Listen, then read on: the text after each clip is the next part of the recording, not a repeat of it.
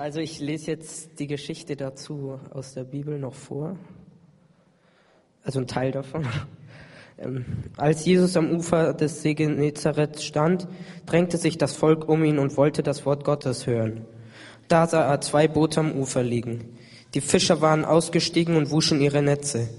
Jesus stieg in das Boot, das dem Simon gehörte, und bat ihn, ein Stück weit vom Land wegzufahren. Dann setzte er sich und leerte das Volk vom Boot aus.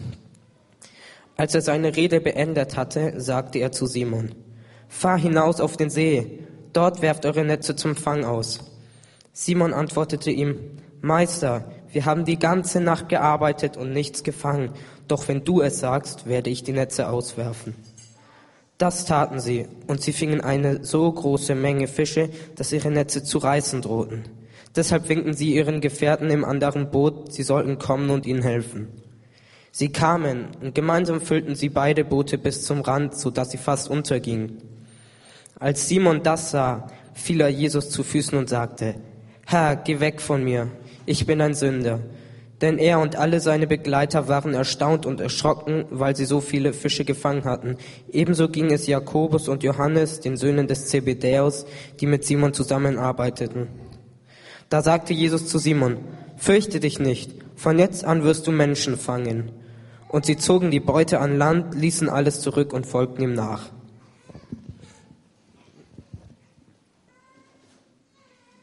So, ihr habt also schon gesehen, ähm, selbst wenn wir heute keine Fischer mehr sind, könnte die Geschichte ganz ähnlich jedem von uns passieren, wenn Jesus in euren Laden oder in euer Büro oder in eure Schulklasse oder was äh, käme. Die Schwierigkeit mit Jesus ist ja, wenn man ihm den kleinen Finger gibt, wie Simon da, der sagt, okay, du kannst mal in mein Boot einsteigen, dann kann es passieren, dass er am Ende doch die ganze Hand ähm, irgendwie zu fassen bekommt.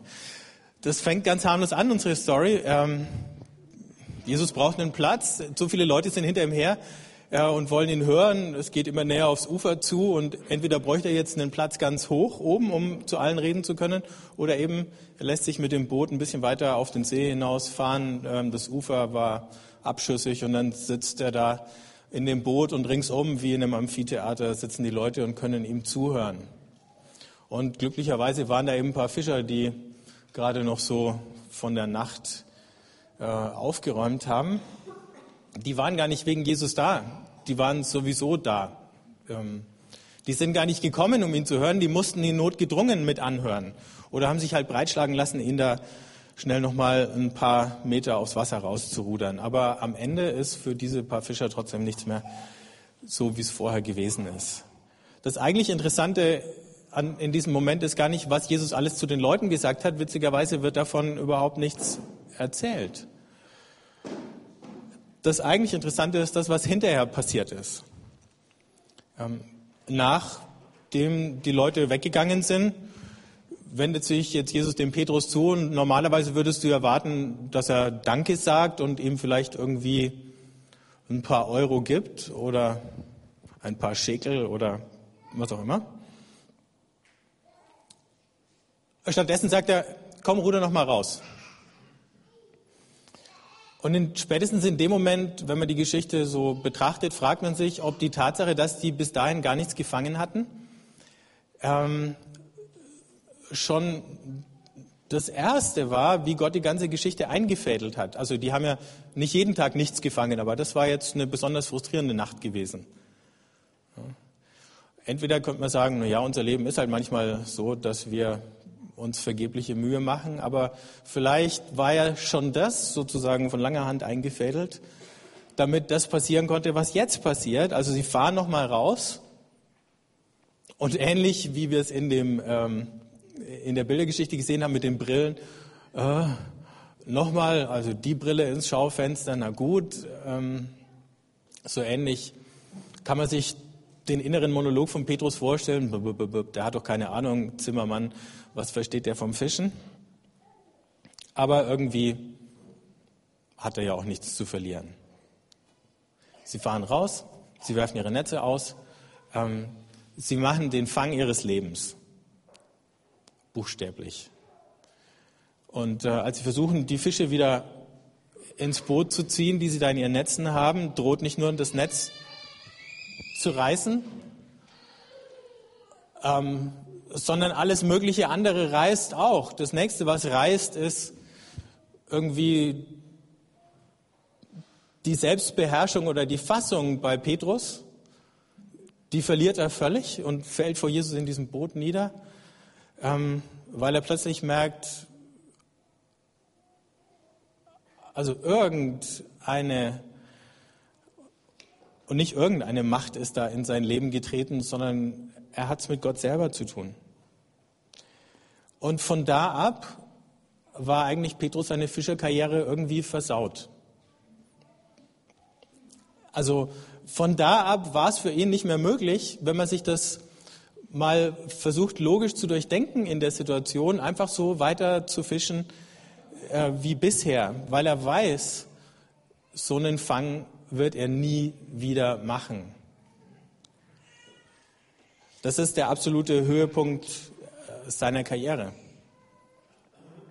Und es ist ein bisschen so, wie wenn du Sportler bist und du hast irgendwie das größte Sportereignis in deiner Disziplin gewonnen, sei es die Olympiade, du hast Gold gewonnen.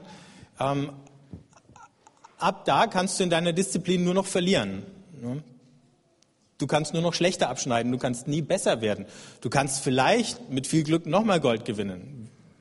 Oder wenn du Radfahrer bist, kannst du nochmal die Tour de France gewinnen. Oder wenn du irgendeine, in einer Band spielst, dann kannst du irgendwann mal im größten oder renommiertesten Stadion der Welt auftreten, in Wembley meinetwegen. Ähm, nicht, weil es das Größte ist, aber vielleicht das Berühmteste. Und wenn du da einmal in Wembley gespielt hast, dann was willst du noch erreichen als Band? Du kannst nochmal in Wembley spielen, aber das wird nicht mehr so sein wie das erste Mal. Das ist dann halt wieder in Wembley und du kannst auch nochmal spielen. Aber äh, wo willst du eigentlich noch hin? Und für den Petrus in dem Moment war die Frage, wo will er eigentlich noch hin? Ne?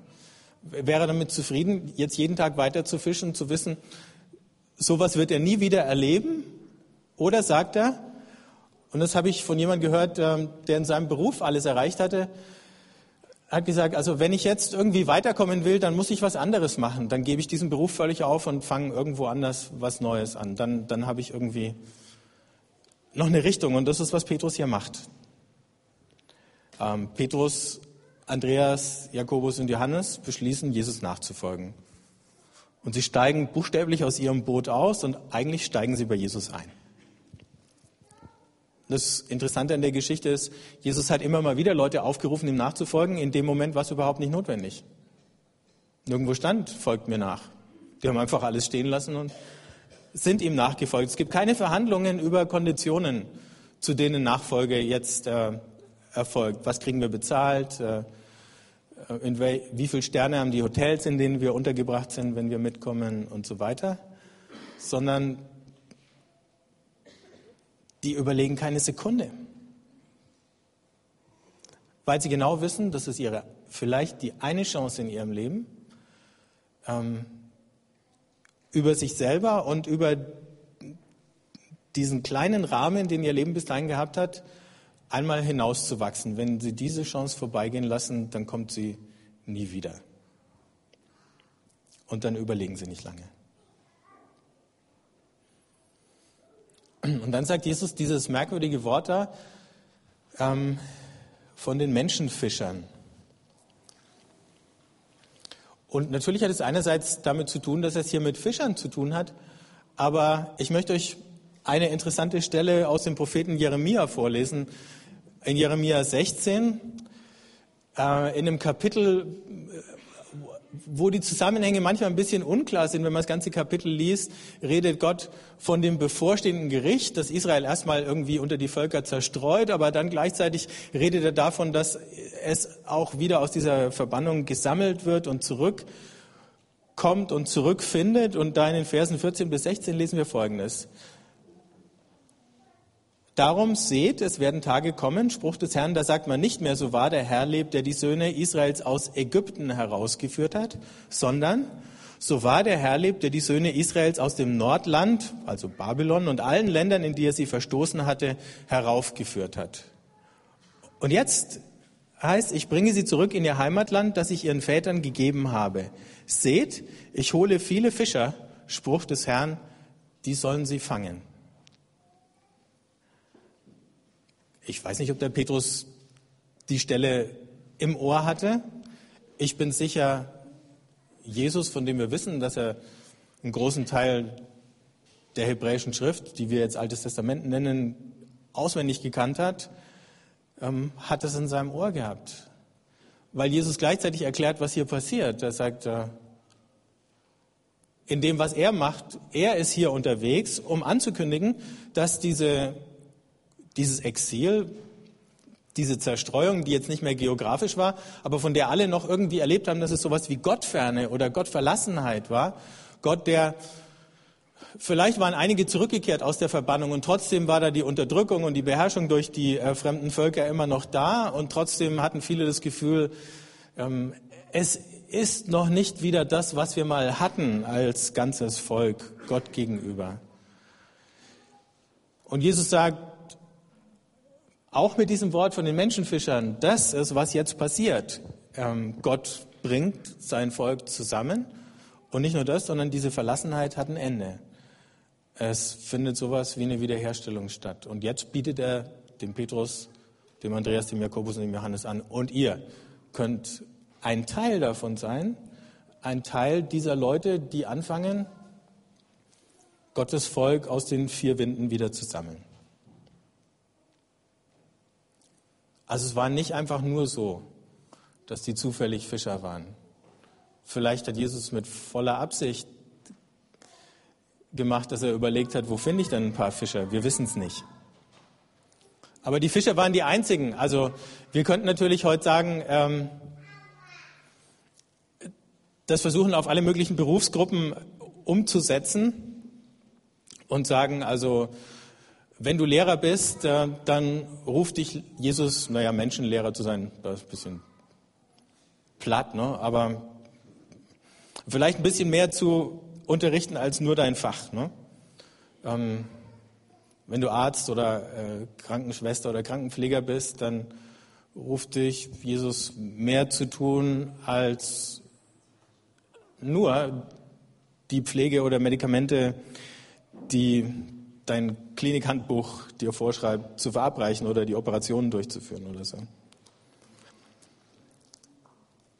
Aber letzten Endes stellt es uns auch nochmal vor die Frage, was ist eigentlich Erfolg? Weil äh, Jesus kommt nicht einfach nur her, um uns ein bisschen erfolgreicher zu machen in unserem Beruf. Wer könnte ja auch sagen, das gleiche Beispiel ähm, auf eure Konfi-Altersgruppe umgesetzt. Morgen ist äh, Mathe-Schulaufgabe und ich habe den ganzen Tag gelernt und es ist mir noch nichts ins Hirn reingegangen. Die Situation kennt ja jeder. Und dann kommt am Abend äh, irgendjemand daher und sagt, setz dich doch noch mal eine Stunde hin und lern noch mal. Und dann setzt du dich noch eine Stunde hin und lernst noch mal. Da lacht der Lehrer. ähm, dann setzt du dich noch mal eine Stunde hin und zack, am nächsten Tag schreibst du die Eins, von der du es nie für möglich gehalten hättest. Und natürlich kann es passieren und trotzdem ist Jesus nicht einfach nur dazu gekommen, dass du Einser schreibst und Jesus nicht dazu gekommen, dass du eine tolle Karriere machst.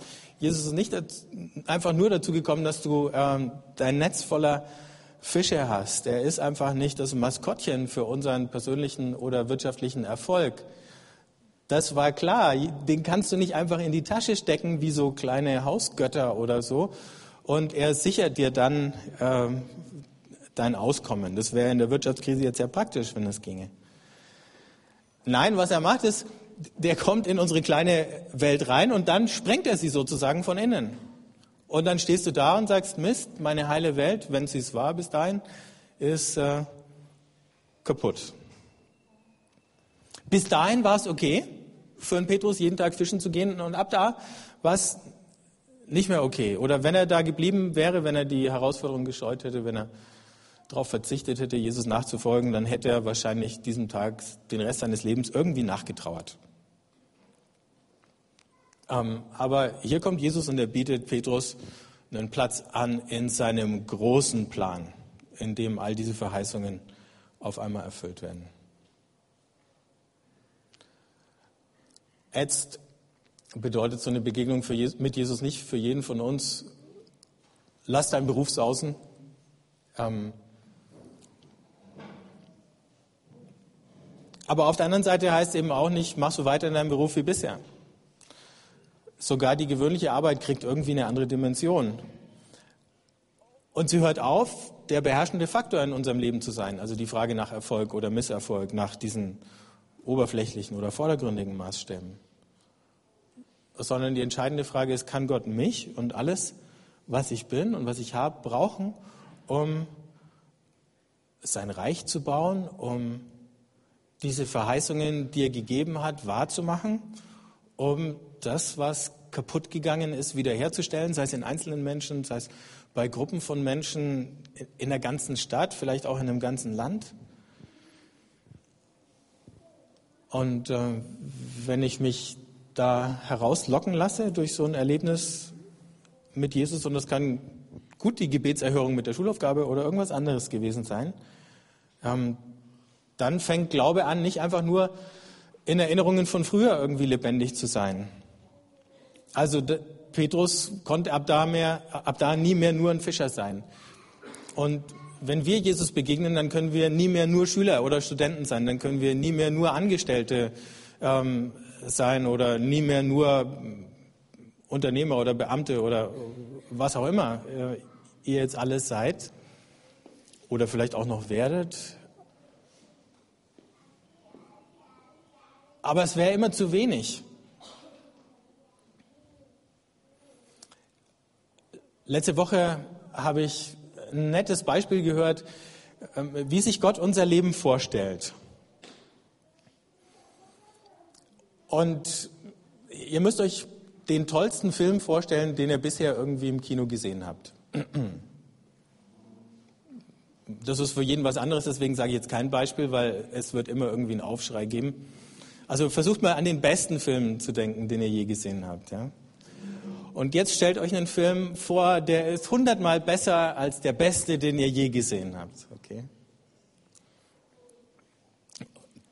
Dieser Film ist das Reich Gottes, wenn es vollendet ist. Unser Leben ist wie der Trailer für diesen Film.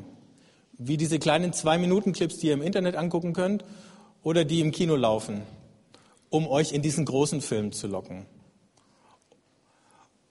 Unser Leben zeigt nicht alles von diesem großen Film, weil es ist einfach zu klein dafür. Aber, aber wenigstens einen kleinen Ausschnitt davon, wie Gott ist. Wenigstens einen kleinen Ausschnitt, was er aus äh, völlig normalen, vielleicht sogar kaputten Leuten machen kann. Einen kleinen Ausschnitt draus, was er mit Leuten, die durchschnittlich, vielleicht mal überdurchschnittlich oder sogar unterdurchschnittlich begabt sind, machen kann, was er aus Leuten machen kann, die unter schwierigen Umständen leben und trotzdem es irgendwie schaffen, das Leben zu lieben und auch noch Zeit haben, andere Menschen zu lieben. Das ist dieser kleine Vorgucker, den er schafft. Und wo zwei oder drei von uns zusammen sind, da sieht man noch mehr von diesem Film, weil mehrere Ausschnitte zusammenkommen. In ein paar Wochen ist eure Konfirmation. Und äh, da habt ihr dann selber so die Möglichkeit zu sagen, ja, ich möchte, dass mein Leben so ein kleiner Trailer von diesem großen, tollen Film wird. Aber auch heute wollte ich eigentlich alle anderen von euch einladen, da nochmal neu drüber nachzudenken. Und nochmal zu überlegen, wo gab es denn so eine Situation, wo Jesus in mein Leben reingetreten ist und wo bin ich möglicherweise wieder zurückgerutscht in so ein Business as usual? Ich mache meinen Job, ich kümmere mich um meine Familie, um diese oder jene Verpflichtungen. Ich versuche, dass ich irgendwie über die Runden komme, aber ich habe eigentlich die größere Sicht verloren. Vielleicht hatte ich zu viel Angst, ein Risiko einzugehen. Vielleicht fand ich es zu anstrengend, diese Herausforderung über mich hinaus zu wachsen. Und ich glaube, bei jedem gibt es mal Zeiten, wo wir davor kapitulieren und uns eher zurückfallen lassen. Dann gibt es die Möglichkeit, heute einfach nochmal neu sich von der Geschichte inspirieren zu lassen und zu sagen, okay, ich ähm, gehe das Risiko ein. Und es fängt an mit der gleichen Geschichte, mit der es beim Petrus angefangen hat. Er hat einmal auf Jesus gehört, darf ich in dein Boot? Dann hat er nochmal auf Jesus gehört, fahr noch mal raus. Und als er das dritte Mal auf Jesus gehört hat, kam die Geschichte mit den Menschenfischern und dann war es endgültig vorbei. Aber eigentlich war es beim zweiten Mal schon vorbei. Und äh, es ist gefährlich, auf Gott zu hören, aber wir wollen euch einladen, mit den Stationen, die wir hier aufgebaut haben, genau das zu machen, nochmal auf Gott zu hören. In dem vollen Bewusstsein, dass es eure kleine Welt ein bisschen aus den Angeln heben könnte, aber mit der Verheißung, dass das, was danach kommt, viel besser ist als das, was im Augenblick ist. Okay, ihr habt jetzt die Möglichkeit, eben die Stationen zu machen. Und ich brauche noch zwei Helfer. Und zwar hier rechts hinten habt ihr die Möglichkeit, eben nochmal einfach zu beten und eine kleine Schwimmkerze zu nehmen und sie ähm, anzuzünden und auf das Wasser zu setzen und so symbolisch wie eure Ge Gebete und eure Sorgen einfach von euch weg und zu Gott hintreiben zu lassen. Ja, bei der Station da hinten könnt ihr schauen, ob ihr selber zu Menschenfischern geeignet seid. Da könnt ihr schauen, ob ihr Fähigkeiten habt, die ihr für Gott einsetzen könnt. Jo, und bei der da hinten mit dem Netz und den Fischen, da ist es eben so, wenn ihr jetzt mal ein Erlebnis hattet, wo ihr euch echt total reingehängt habt, aber irgendwie nichts draus geworden ist und ihr euch gedacht habt, irgendwie Gott war jetzt vielleicht nicht da und so und es ziemlich frustrierend war, dann habt ihr die Möglichkeit, es loszuwerden, indem ihr das da hinten aufschreibt auf so einen Zettelfisch und ähm, das an die Pinnwand hängen könnt. Genau, und die Band spielt für uns in der Zwischenzeit ein bisschen Musik.